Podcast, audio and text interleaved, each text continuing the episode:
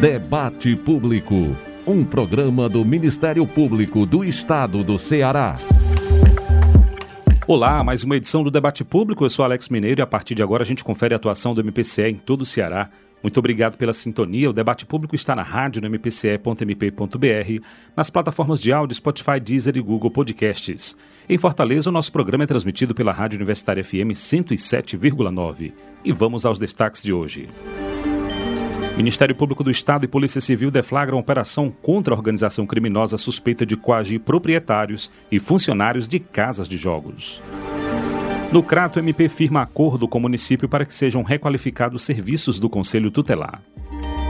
Ministério Público debate devolução de animais silvestres à natureza na região do Cariri. MPCE adere à eleição campanha Ministério Público nas eleições 2022. E ainda, o Ministério Público Estadual lança projeto Socioeducação na medida certa. Na hora do debate, o assunto é a atuação do MP na defesa do direito do torcedor no estado do Ceará.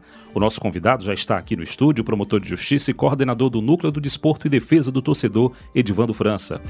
Doutor Edivando, o que garante o sucesso, por exemplo, de um clássico rei na Arena Castelão? Passar a segurança ao torcedor para que ele possa ir com sua família para o estádio. É importante que a gente tente todos esses flancos de atuação que o núcleo tem para é, garantir essa segurança. Daqui a pouco, na hora do debate, a gente continua a conversa sobre a atuação do MP na defesa do direito do torcedor no estado do Ceará. O debate público também pode ser feito por você. Adicione o nosso WhatsApp na sua lista de contatos DDD 85 99997 9431. DDD 85 999979431. Mande mensagem, grave áudios, diga seu nome e sua cidade. Nosso e-mail é o imprensa@mpce.mp.br. E claro, também estamos nas redes sociais. No Instagram e Twitter, siga arroba MPCE oficial. O Facebook é Ministério Público do Estado do Ceará, tracinho oficial. Ministério Público do Estado do Ceará, tracinho oficial. Pelos nossos canais você participa do debate público e fica por dentro das principais ações do Ministério Público do Ceará. Vamos juntos que o debate público já está no ar. Debate público. O Ministério Público do Estado do Ceará e a Polícia Civil deflagraram operação contra a organização criminosa suspeita de coagir proprietários e funcionários de casas de jogos no Ceará. A organização de origem carioca é investigada por impor o encerramento de diversas atividades de apostas esportivas e do popularmente conhecido Jogo do Bicho e posteriormente reativá-las sob o comando da organização. Foram cumpridos na Operação 15 mandados, seis de prisão temporária e nove de busca e apreensão nos municípios de Apuiarés, Pentecoste e Itapipoca, no Vale do Curu. Os alvos são investigados pelos crimes de associação criminosa e extorsão. A operação foi liderada pelo promotor de justiça Jairo Pequeno Neto e pelo titular da Delegacia Municipal de Pentecoste, delegado Ronivaldo de Oliveira. O promotor de justiça, Jairo Pequeno Neto, declara que o MPCE está atento para frear o avanço do crime organizado, intensificando ações voltadas a desmantelar esquemas de lavagem de dinheiro e desarticulando estratégias para financiar o crime organizado. Vale destacar que mais crimes podem surgir no curso das investigações conduzidas pelo Ministério Público e pela Polícia Civil. Agora a gente fala sobre a atuação do MP diante da devolução de animais silvestres à natureza na região do Cariri. Os detalhes com a repórter Lívia Priscila. O Ministério Público do Ceará articula melhorias para o serviço de acolhimento, tratamento e devolução de animais silvestres à natureza na região do Cariri. Recentemente foi realizada uma audiência pública no Crato para tratar do assunto. O encontro contou com a participação de diversas organizações públicas e privadas que atuam na área. O promotor de justiça Tiago Marques conduziu a audiência e destacou o procedimento administrativo que acompanha a criação e a instalação de um centro de triagem e reabilitação de animais silvestres, um CETRAS, no Cariri. Na sexta promotoria de Crato, acompanhamos desde o ano de 2018 as tratativas para a instalação de um centro de triagem e reabilitação de animais silvestres por aqui. Através das últimas informações coletadas junto à Superintendência de Obras Públicas do Estado do Ceará, sabemos que o processo de licitação de referido equipamento está tramitando. Além de cobrar mais celeridade neste procedimento, a atuação ministerial visa validar um fluxo de atendimento, tratamento e soltura dos animais silvestres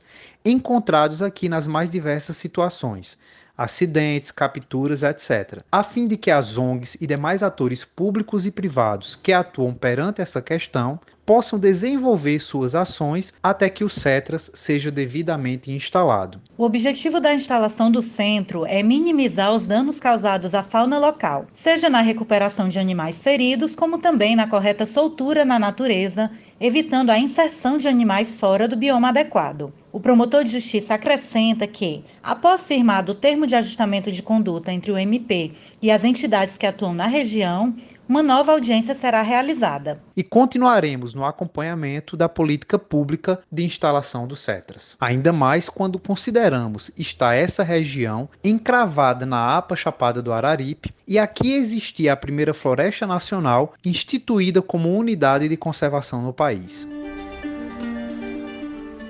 E o MP estadual aderiu à campanha Ministério Público nas eleições 2022. Quem traz mais informações é a repórter Lívia Nogueira.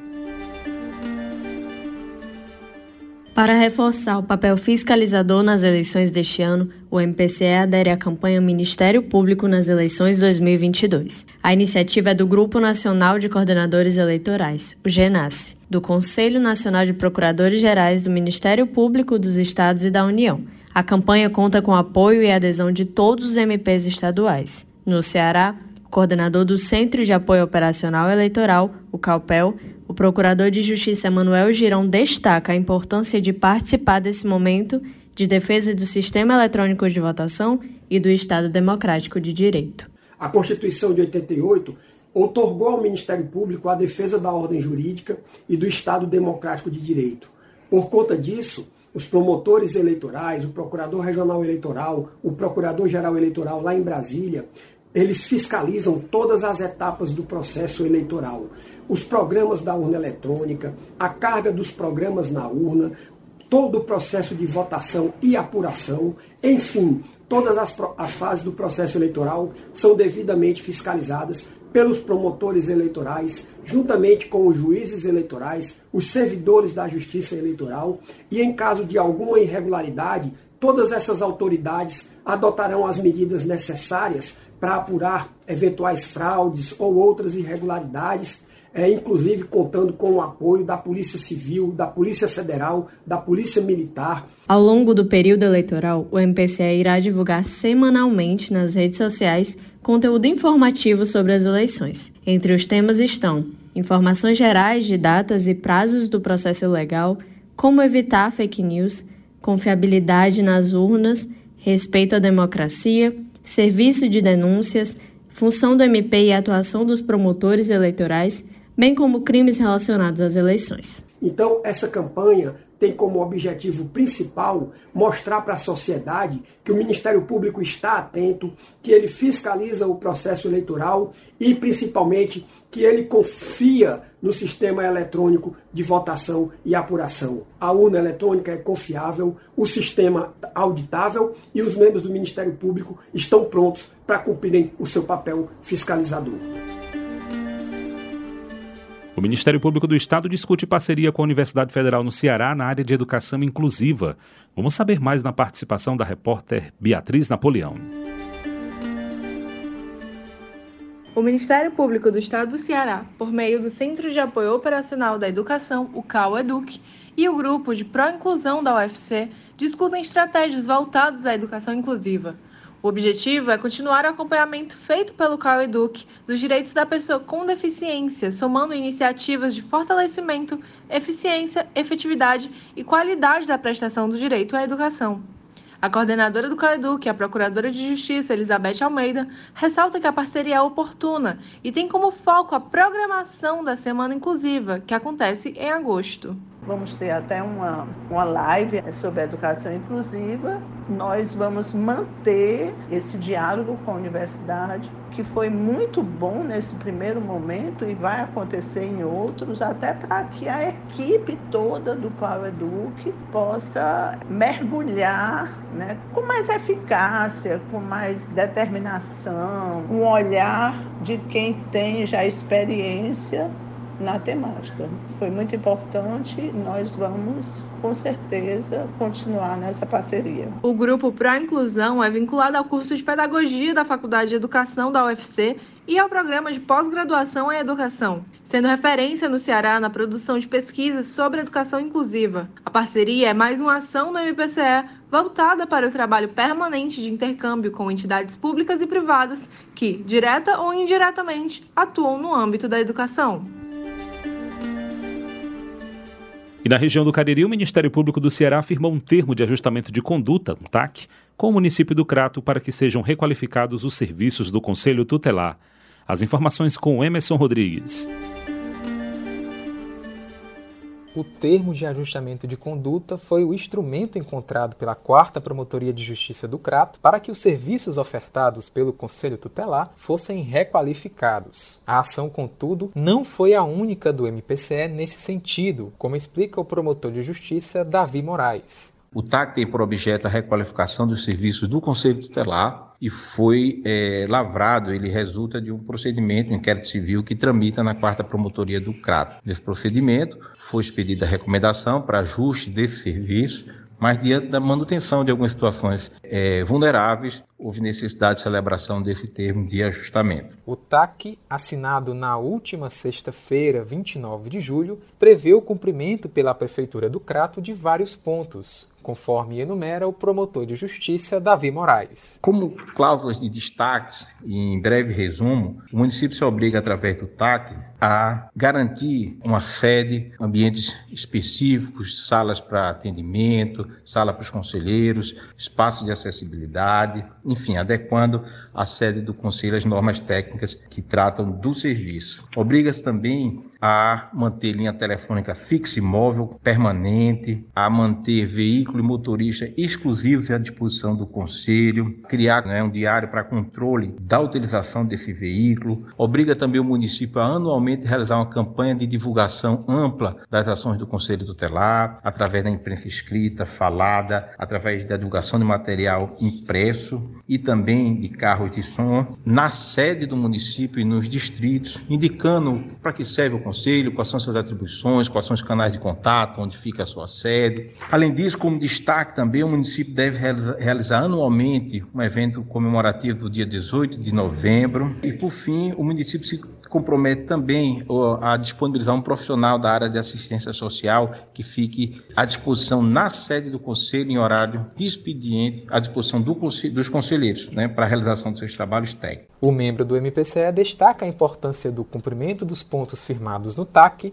para uma tutela da infância e juventude qualificada. Esse procedimento ele resultou de um longo processo de, de colheita de informações através do próprio Conselho Tutelar e foi construído a várias mãos. Né? A, a ideia, portanto, é que através desse termo de ajuste de conduta, aquelas situações mais frágeis que vinham sendo detectadas no dia a dia do trabalho né, do Conselho é, sejam é, superadas e, com isso, consequentemente, permitindo uma tutela mais integral e eficiente da criança e, e do adolescente aqui na cidade do Crato. Assinaram o termo de ajustamento de conduta, além do promotor de justiça Davi Moraes, o prefeito do Crato, José Ailton Brasil, a secretária municipal de Desenvolvimento Social, Ticiana França, e o procurador-geral do município, Renan Xenofonte.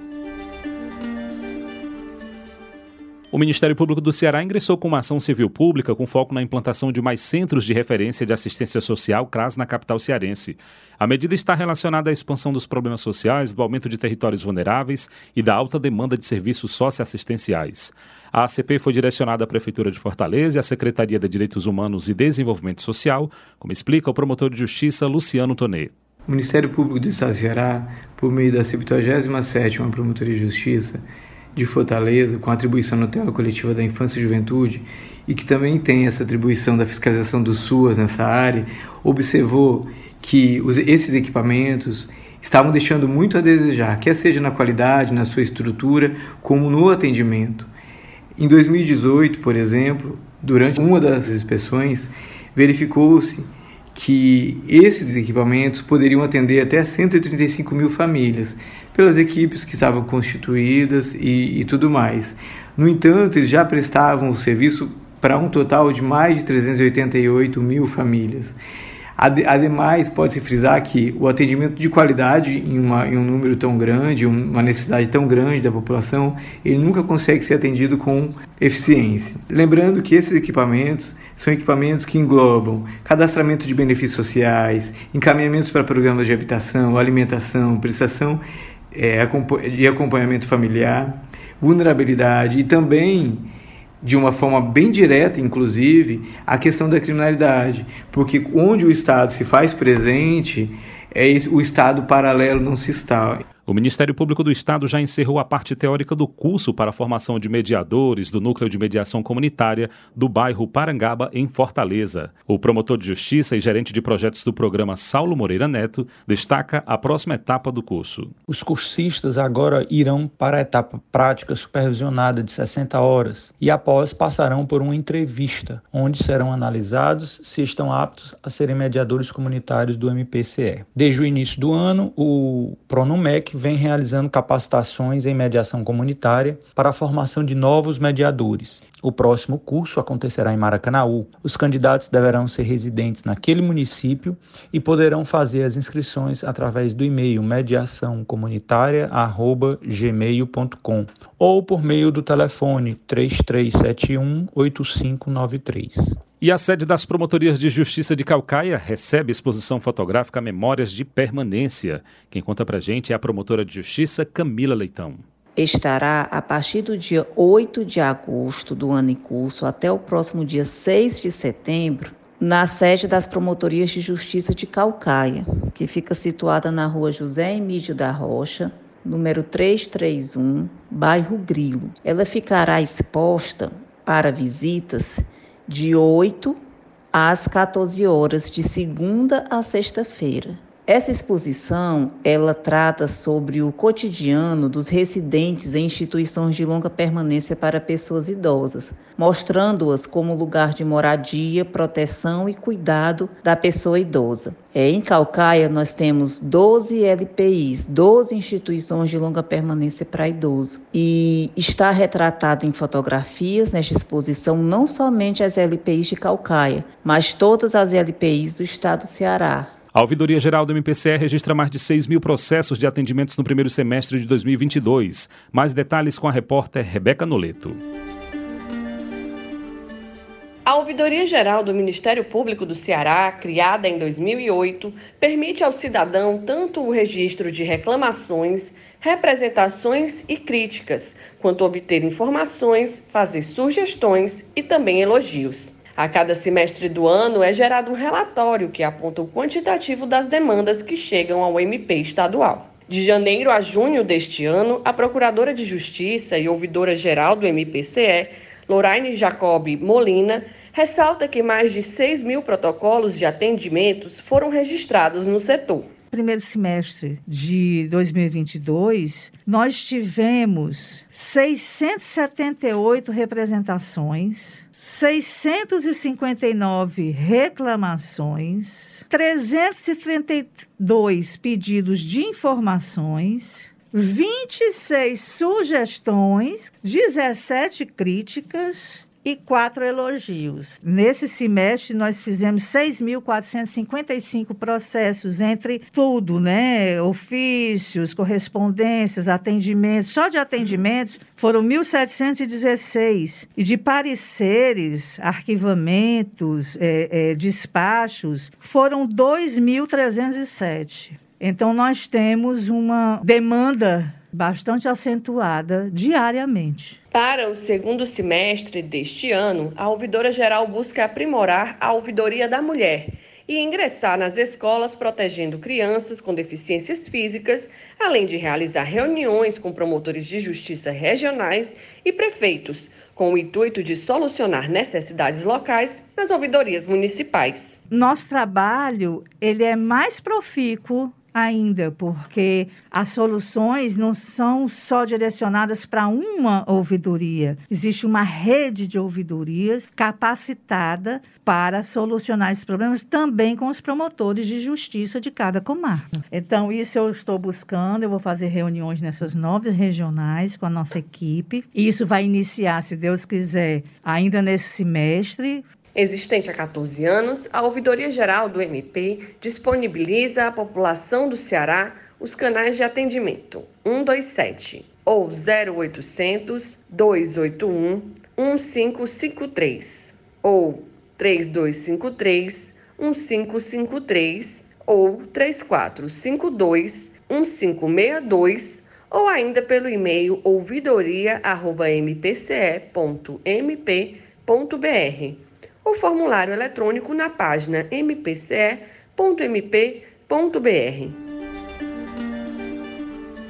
E o Decon Viajante levou serviços ao interior do estado, além de fiscalização aos estabelecimentos comerciais. Paulo André Salles conta sobre o trabalho.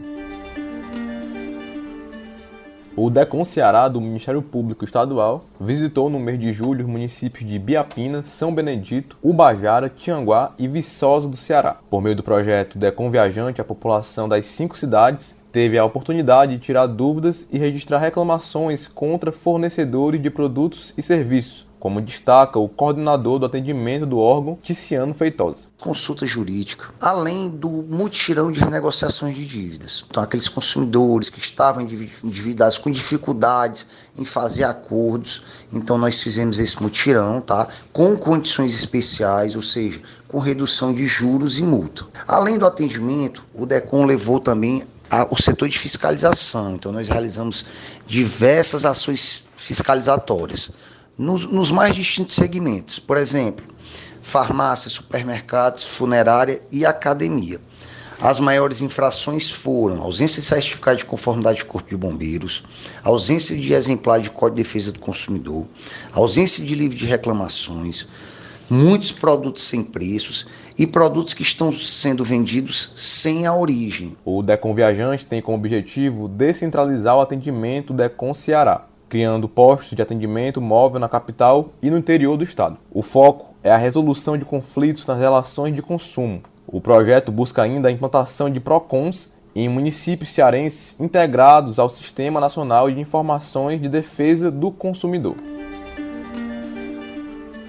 E o projeto Socioeducação na Medida Certa já foi lançado. A iniciativa é do Centro de Apoio Operacional da Infância e Juventude, o CALPIGE, do Ministério Público do Ceará. E a gente vai ouvir o coordenador do CALPIGE, promotor de justiça, doutor Lucas Azevedo. O projeto Socioeducação na Medida Certa, lançado recentemente para o público externo, na última sexta-feira, pelo Ministério Público do Ceará, através do CALPIGE, ele vem completar uh, um leque de projetos que são conduzidos pelo Centro de Apoio Operacional da Infância e Juventude, do MPCE. E isso nós falamos porque nós já tínhamos um projeto na área protetiva, que é o MCMA, um case de sucesso, e agora temos um projeto na área da socioeducação, que é o projeto Socioeducação na Medida Certa. Com esse projeto, nessa fase, nessa primeira fase do projeto, nós estamos. Qual é o nosso propósito? Né? O, nós pretendemos, primeiramente, finalizar um, um diagnóstico bem preciso, com dados científicos, acerca de como a política da socioeducação relativa ao cumprimento de medidas socioeducativas em meio aberto, como essa política está atualmente no estado do Ceará, se ela está sendo executada com êxito ou não. Nós sabemos, por, pela experiência prática como promotores de justiça, que existem diversos problemas nessa política pública. E o resultado final disso é que o cumprimento dessas medidas socioeducativas em meio aberto, elas acabam não tendo um significado adequado na vida dos adolescentes que iniciam um caminho infracional, digamos assim, né, de violação à lei. E com o projeto nós pretendemos, no primeiro momento, fechar um diagnóstico bem preciso e, ao mesmo tempo, já apresentar é, é, indicar sugestões e de forma colaborativa com todos os integrantes da rede protetiva da infância tentar melhorar a execução dessa política tendo como resultado final é, dar maior significado, impactar de maneira positiva a vida dos adolescentes que estão em cumprimento de medidas socioeducativas em meio aberto, no sentido de que eles não venham a cometer novos atos infracionais, mudando o curso, o rumo da vida desses adolescentes para melhor.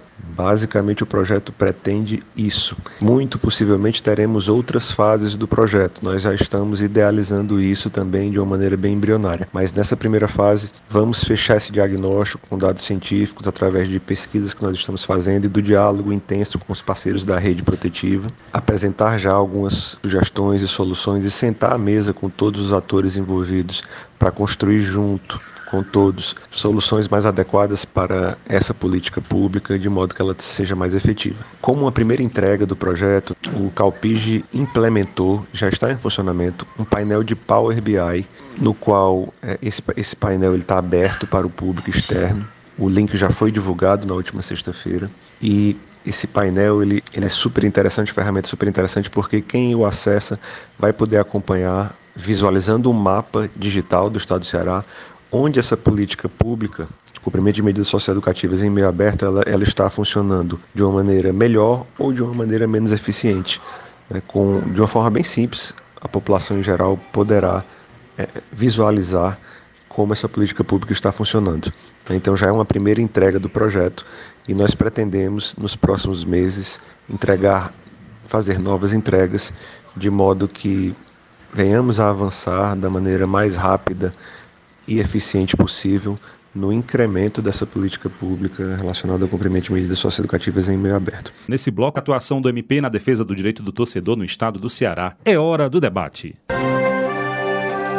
Hora do debate. Aqui presente com a gente o promotor de justiça e coordenador do Nudetor, Edivando França. Doutor Edivando, seja bem-vindo. Qual é a importância do Nudetor para o esporte aqui no Ceará? O núcleo ele foi criado exatamente pensando na, em regulamentar esse jogo com relação à violência, com, tentar controlar a violência dentro do estádio, que já que está controlado, graças a Deus, também no entorno, e tentar passar a segurança ao torcedor para que ele possa ir com sua família para o estádio. É importante que a gente tente todos esses flancos de atuação que o núcleo tem para é, garantir essa segurança. Doutor Edvando é o coordenador do Nudetor e recentemente, doutor Edvando, a gente teve essa questão dos geradores, o que causou assim é, um assunto na imprensa e o Dudu acompanhou de perto. Como foi o trabalho junto a, esse, a essa situação? É, é uma grande praça esportiva, né? A Arena Castelão, eu nem gosto dessa palavra arena, porque a, a palavra arena é, lembra a antiga Roma, né? Os leões e os cristãos então, assim, eu nem gosto dessa palavra arena, acho que até poderia ter sido mudada essa palavra. É, a gente vive no, numa situação que o estádio Castelão, ele é gigante, é um equipamento muito bom, muito tecnológico, tem vários setores, várias repartições funcionando lá dentro, e evidentemente é um estádio que, por ser pela sua grandeza, ele tem seus problemas, claro sempre lembrando algo que é muito importante. O estádio Castelão é o estádio que mais teve jogos do país. É bom que se diga isso. Olha, você tem ideia, enquanto o estádio Castelão teve 54 jogos este ano, o segundo mais utilizado é o Mineirão com 25. Então é o dobro do segundo colocado. Claro que isso é em função do, dos clubes, né? Do Ceará, Fortaleza, Ferroviário, os clubes usarem bem a arena. E também o momento que os clubes estão passando é, em três competições. Então, assim, é evidente que quanto mais se usa equipamento, mais desgaste tem. E existem muitas situações para ser observada, como a, a, portaria dos anos 90, que exige os laudos. São quatro laudos que a gente acompanha de cada estádio, né? Então, o laudo de bombeiros, né? Vigilância sanitária, segurança, engenharia. E é claro que é todo tempo sendo monitorado. Houve um incêndio há uns dois anos atrás no Castelão, mas os laudos de bombeiros estavam em dia. Ou seja, depois foi verificado que foi um, um, circuito circunstancial, não foi em razão de, de abandono ou de falta de manutenção. Foi uma, uma, algo que, que aconteceu circunstancialmente. Em relação ao gramado também, tem muito a ver com essa situação de muitos jogos. E eu conversando também, é importante que a, a sociedade saiba que a, a Arena Castelão está posicionada de uma forma em que ela a, a, a grama, por ser uma grama natural, ela precisa de sol. Só que não falta aqui no nosso estado Se você imaginar 24 horas do dia, a, a grama pega só um terço, pega só sete horas por dia, oito, porque devido à sombra que vai se projetando é, e a posição ge geográfica do estádio. Então, quando é duas horas da tarde, já tem muita sombra dentro do estádio, duas e meia. Então, isso também atrapalha. Outros fatores, tivemos uma quadra invernosa muito grande, muito intensa. Agora, há perspectivas de realmente, quando acabar o campeonato, aí sim, paralisar e rever toda essa situação de gramado, inclusive do gerador de energia. Doutor Edvando, falamos de gerador, falamos de gramado.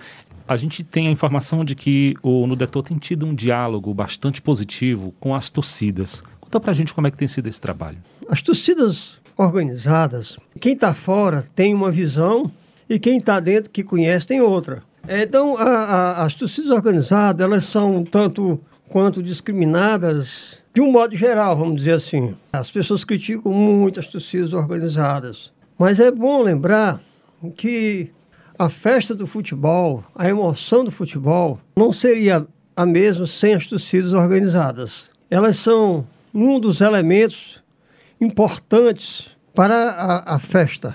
Quando você vê os cânticos, quando se vê é, os mosaicos, a emoção que passa, é, é tudo muito bonito. E a gente, nós, é, eu estou no núcleo há oito anos, a gente passou a ter um diálogo com as torcidas organizadas. É bom que as pessoas saibam que as torcidas organizadas não são compostas por criminosos, por bandidos. É bom que fique bem claro isso. São torcedores que se reúnem e formam torcida. São vizinhos, é um quarteirão, é uma cidade. E essas torcidas organizadas, elas têm CNPJ, têm sede, têm diretoria. E evidentemente que a gente não ia lidar com pessoas de má índole e de mau caráter. Então nós passamos, ao invés de, desse confronto com as torcidas, chamá-las a integrar o sistema de segurança do estádio. Então, na medida em que uh, o próprio Estatuto Torcedor prevê as torcidas organizadas com um ente importante na, na obrigação da segurança. Então, na medida que as torcidas organizadas elas têm direito de fazer a festa, de fazer o mosaico, de cantar, elas também têm a obrigação de controlar, na medida do possível, a segurança, denunciar irregularidades de eventuais torcedores. Mas promotor existe muita violência Ora, é, a violência, é bom que se diga, quando ela tem, é, aliás, no, aqui no Ceará está controlada, mas quando tem, ela é uma violência urbana. É aquela violência de rua, aquela violência que tem nos encontros de, de, de, facções, de favelas, de pessoas que estão envolvidas no crime, que se misturam dentro do estádio. Mas é bom que se diga que a exceção do blackout que houve, e houve realmente aquele atrito com a torcida organizada, mas a gente pode dizer que a avaliação em termos de segurança é muito boa. Não se tem notícia de agressões dentro do estádio. Houve, depois de muitos anos, muitos anos, um blackout dentro dos geradores, ocorrido, segundo consta, por uma sobrecarga de energia externa, que estourou os relés, relés aquelas portas de entrada daquela máquina que segura energia, estourou os relés devido à sobrecarga elétrica, né? E aí houve o blackout e realmente foi muito lamentável aquele fato. Tanto é que, imediatamente, o secretário de Esporte, doutor Rogério, Ministério Público, a gente é, acompanhou de perto e foi regularizado essa situação. Então, repito, o torcedor pode ficar tranquilo que dentro da arena não tem confronto e até mesmo no entorno da arena existe toda uma estrutura de trabalho, de organização, de melhorias para que o torcedor entre com tranquilidade na arena sem nenhum problema. Doutor Edvando, falando agora sobre racismo, como é que tem sido o trabalho do Nudetó diante de casos como esses? A gente está trabalhando fortemente em cima dessa questão. Inclusive, nós tivemos quando a torcida do Fortaleza foi hostilizada num jogo, salvo engano, contra o River, na Argentina, e teve cenas de racismo, nós mesmos, eh, na coordenação do núcleo, enviamos expediente à, à Comembol, à CBF, à Comembol, pedindo providências para que isso não ocorra mais. E a gente chegou a algumas conclusões que as, as sanções que a, a Comembol aplica, ou a CBF aplica, a prática de racismo não está surtindo os efeitos necessários para inibir essa prática criminosa. Então nós fizemos esse expediente cobrando da, da Comembol e da CBF providências mais enérgicas. E aí eles estão revendo, em razão dessa provocação, estão revendo os regulamentos e estatutos no sentido de avaliar melhor essas sanções. Porque não basta punir o clube financeiramente, porque aí fica uma questão de arrecadação só, sem ter um retorno. A pergunta é: o que é que estão fazendo com o dinheiro das punições? Qual é o investimento? Quais são as campanhas educativas? Então a gente precisa de um retorno dessa aplicação de, dessas multas que são aplicadas aos clubes em campanhas educacionais. E é importante dizer também que, não obstante a nossa preocupação em razão da, do que houve lá na Argentina, do que poderia haver aqui em Fortaleza no, no retorno do jogo é, Fortaleza e River. Mas aí, para em razão da campanha que se faz de paz, a torcida do Fortaleza deu um exemplo maravilhoso, fez um belíssimo trabalho de, de, de mosaico, não ao racismo. Eles foram muito bem recebidos aqui, então isso é um produto de um diálogo. Não é porque sofreu lá que a gente iria que sofrer fazer também aqui. E a gente eh, deu uma resposta elegante, deu uma resposta educada, deu modelo, deu exemplo para o mundo ver como se trata essa questão do racismo, que a gente não pode tolerar esse tipo de coisa. Então, Alex, só complementando a sua pergunta, em resposta que eu recebi da Comembol, eles estão sim revendo essas medidas que estão sendo aplicadas. E, não obstante, ainda acontecer, como aconteceu já há dois ou três jogos aqui no Campeonato Brasileiro. Infelizmente, é algo que a gente fica até impressionado. Como é que é possível no futebol que une todo mundo? O maior jogador que este país já teve, Pelé, é negro. O maior, talvez até do mundo, até Pelé. Então, o que o futebol revela para nós então eu não, a gente não entende isso. Como é que isso é possível? Mas nós estamos combatendo com eficiência, com educação e cobrando as medidas necessárias. Doutor Edvando, o doutor falou sobre diálogo, união, e a gente tem informação de que, por exemplo, para um jogo como o Clássico Rei, existe todo um trabalho envolvido do Nudetó que vem buscando cada vez mais unir todos os atores presentes. E a importância do Nudetó numa reunião como, por exemplo, o plano de jogo tem sido fundamental. Como é que tem sido esse trabalho do Nudetó de conectar todos os órgãos e agentes envolvidos para uma partida como o Clássico Rei? É, é excelente sua pergunta, é, eu agradeço. Um evento como o futebol, como, vamos chamar assim, vamos pegar logo Ceará e Fortaleza, né, que são os dois maiores do estado. Ela envolve muita coisa, envolve muitas entidades, envolve algo em torno de 10 ou 12 entidades que estão envolvidas de um modo direto ou indiretamente. Nós temos a AMC trabalhando, nós temos a Guarda Municipal, a, a AGFIS, a gente tem a própria Arena, a gente tem a Polícia Militar, a Polícia Militar interna, externa, nós temos os, os bombeiros, prefeitura, estado. Então é uma mega operação que chegamos a algumas conclusões que o que estava faltando é unir esses entes. Porque na hora do jogo não havia, como não havia uma comunicação prévia, então cada um fazia aquilo que é de sua competência mas terminava afetando um outro setor. Então, baseado nisso, é que a gente decidiu unir esses órgãos, fazer essas reuniões. Essas reuniões originalmente são feitas na federação, mas a gente faz lá no núcleo torcedor e aí a gente alinha situações interessantes. Um exemplo disso são os ambulantes que ficam no entorno da arena. Esses ambulantes é, causavam, eles não estavam devidamente cadastrados, não eram cadastrados. Esses ambulantes, eles vendiam alimentos no meio da rua, muitas vezes até aquela panela com água fervente para cozinhar o milho, às vezes o espetinho da carne,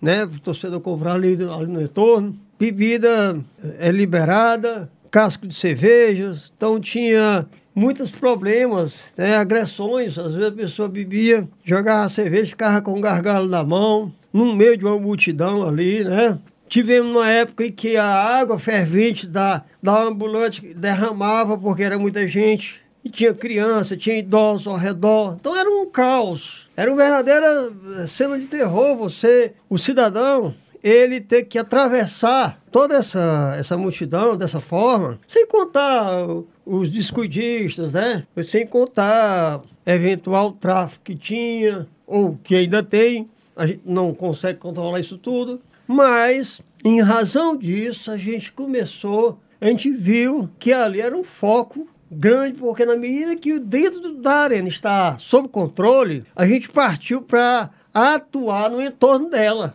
Até porque o torcedor, para entrar, era uma maior dificuldade, para sair também. Então, com base nisso, a gente traçou metas, a gente exigiu que a, que a prefeitura cadastrasse esses ambulantes, desce a ele um número, um númerozinho cadastrado. Esse número é pintado no chão para que ele fique vinculado ao local, local onde ele está. E nós tiramos eles de perto da escadaria de acesso do torcedor, que foi o mais importante. A gente conseguiu tirar. A gente conseguiu botar para a rua do contorno ou do entorno, que é uma rua que liga a Paulino Rocha a Alberto Craveiro. É uma rua nat morta, porque ela não tem comércio, ela circula por trás da arena e não tem residência. Então a gente conseguiu tirar todos esses ambulantes e colocar lá. E aí nós criamos a praça de alimentação, que o importante dizer é o seguinte, ela é custeada pelos clubes. Os clubes é que mantêm essa praça, porque foi um diálogo que a gente teve.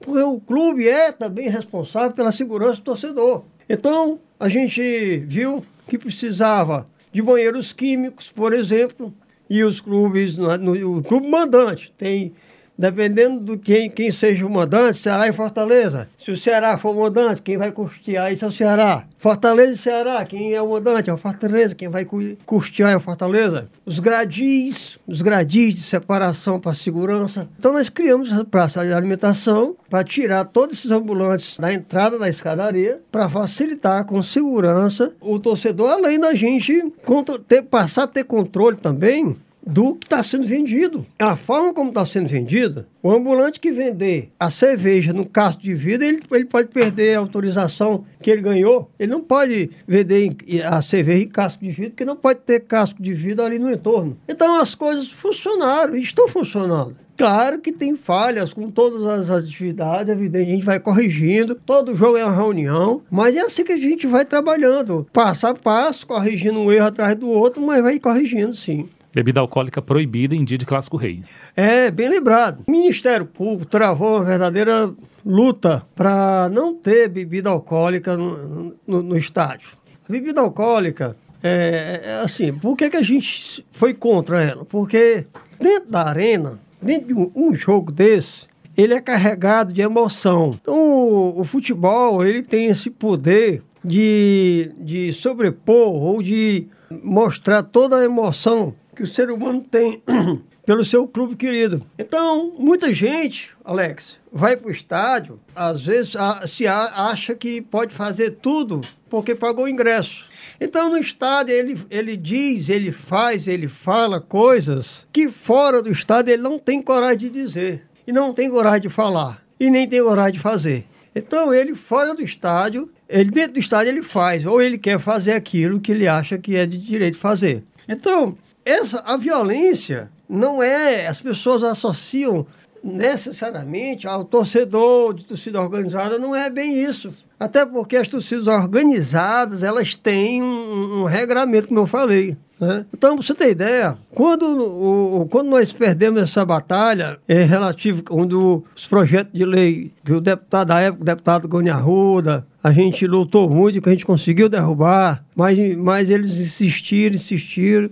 Aí não houve jeito, eles aprovaram essa, lei, né? E aí nós já, a gente conseguiu fazer o um Ministério Público, sociedade, eu comparo muito, a gente conseguiu fazer um, um gol aos 49 minutos do segundo tempo, quando a gente conseguiu que já que estava perdido, queriam, porque queriam aprovar a bebida no estádio, que pelo menos nos dias de jogos Ceará e Fortaleza não fosse permitido. E de fato passou esse artigo. Então no dia de Ceará e Fortaleza não tem essa, essa bebida dentro do estádio que é proibido. Mas só para concluir, nos dias de outros jogos, que tem a bebida, é bom que fique claro que a gente está tendo muito problema no setor da prêmio, onde são aquelas pessoas supostamente poder aquisitivo melhor, o ingresso mais caro, e é lá nesse setor que a gente está tendo problemas. Por incrível que pareça, é no setor onde poder aquisitivo maior. Então as pessoas se acham que pode isso, pode aquilo, há uma queda de braço,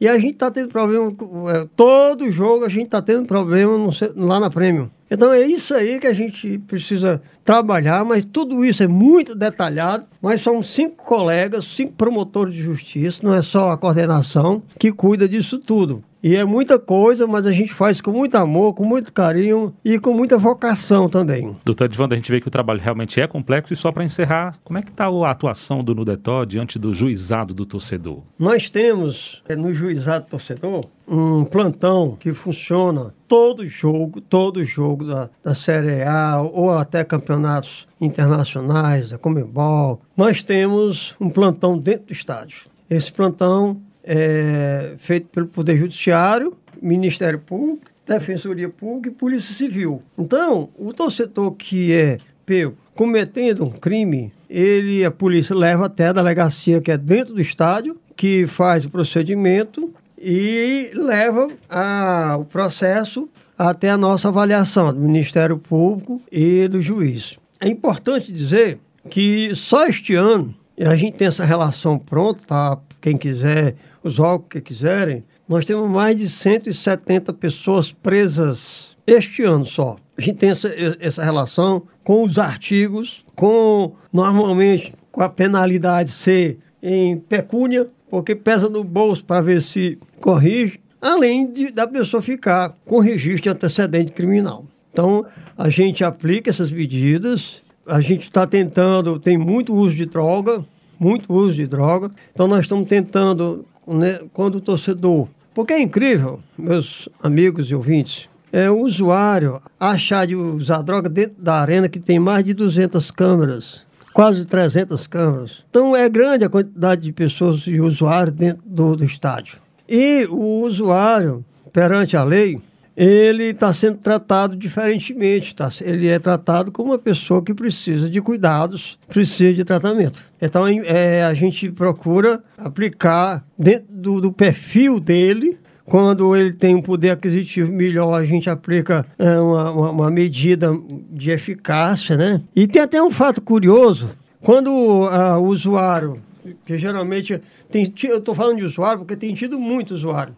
Então, dependendo, se ele é, uma, é, de uma pessoa que tem um poder aquisitivo melhor, a gente analisa, entrevista ele, só você vai aplicar, você vai pagar uma multa de X reais, esse valor vai para um vai para um fundo que vai reverter em entidade de tratamento, certo? É assim que funciona. Mas teve um dia, olha que coisa interessante, que o, o torcedor era um, um vendedor de laranja de, no sinal de trânsito.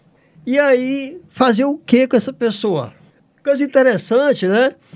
Porque ele era usuário, mas é um trabalhador. Então, olha a dificuldade que a gente tinha de, de é, conscientizar, porque nós estamos trabalhando para fazer com que ele vá para os CAPs AD, e é essa a nossa meta, nós estamos trabalhando para isso. Eu tenho trabalhado junto ao desembargador para que a gente consiga é, essa abertura nos CAPs AD, que é os CAPs antidroga, para que essas pessoas frequentem os CAPs. A medida é, não necessariamente será pecúnia, Deixa pecúnia para quem pode pagar a pecúnia. Mas o ideal é que todos eles fossem para CAPS AD. A questão é, é mais complexa porque nem todos que são usuários admitem que são dependentes. Então, é, mas eu estou estudando isso aí para a gente ver qual é a melhor maneira da gente ter mais eficiência nesse setor. Promotor de Justiça e coordenador do Nudetó, doutor Edvando França, muito obrigado. Chegou nosso tempo aqui no debate público. A gente agradece a disponibilidade, a colaboração e até a próxima, né? Até a próxima, é um prazer estar aqui com vocês sempre. Eu que agradeço, a sociedade é que agradece. Agora aquele momento em que vamos conhecer ainda mais o Ministério Público do Ceará. A história do MP.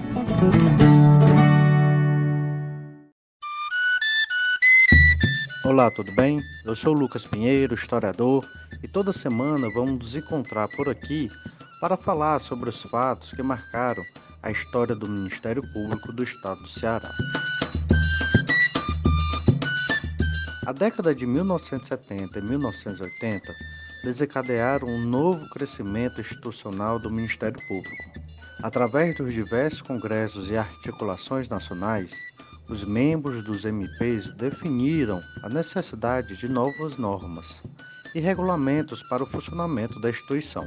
Podemos observar isso a partir da Emenda Constitucional número 7 de 1977, que exigiu uma lei complementar que estabelecesse normas gerais para o funcionamento do Ministério Público dos Estados. Em 1981, a Lei Complementar número 40 foi a primeira lei orgânica da instituição. Nela foram estabelecidas as regras gerais a serem adotadas na organização dos MPs estaduais. No artigo 5 temos os órgãos que compõem o Ministério Público dos Estados, que são Procuradoria-Geral de Justiça, Colégio de Procuradores, Conselho Superior do Ministério Público e a Corregedoria Geral. Cada um tem suas atribuições e organização muito bem definidas. O que podemos observar é a intensa urgência do Ministério Público de desenvolver-se ampliando sua atuação na defesa da democracia e dos direitos difusos da sociedade. E aí, gostou dessa história? Na próxima semana tem mais. Espero você. Obrigado ao historiador Lucas Pinheiro por mais uma participação aqui no programa. O debate público também pode ser feito por você. Adicione o nosso WhatsApp na sua lista de contatos DDD 85 99997 9431. DDD 85 99997 9431. Mande mensagem, grave áudios, diga seu nome e sua cidade. Nosso e-mail é o imprensa@mpce.mp.br. E claro, também estamos nas redes sociais. No Instagram e Twitter, siga arroba MPCE oficial. O Facebook é Ministério Público do Estado do Ceará, tracinho oficial. Ministério Público do Estado do Ceará, tracinho oficial. Pelos nossos canais você participa do debate público e fica por dentro das principais ações do Ministério Público do Ceará. E lembre-se, a atuação do MPCE você confere sempre pelo nosso site mpce.mp.br. Muito obrigado pela companhia e até o nosso próximo encontro. Debate Público, um programa do Ministério Público do Estado do Ceará, em parceria com a Rádio Universitária FM, Fundação Cearense de Pesquisa e Cultura e Universidade Federal do Ceará.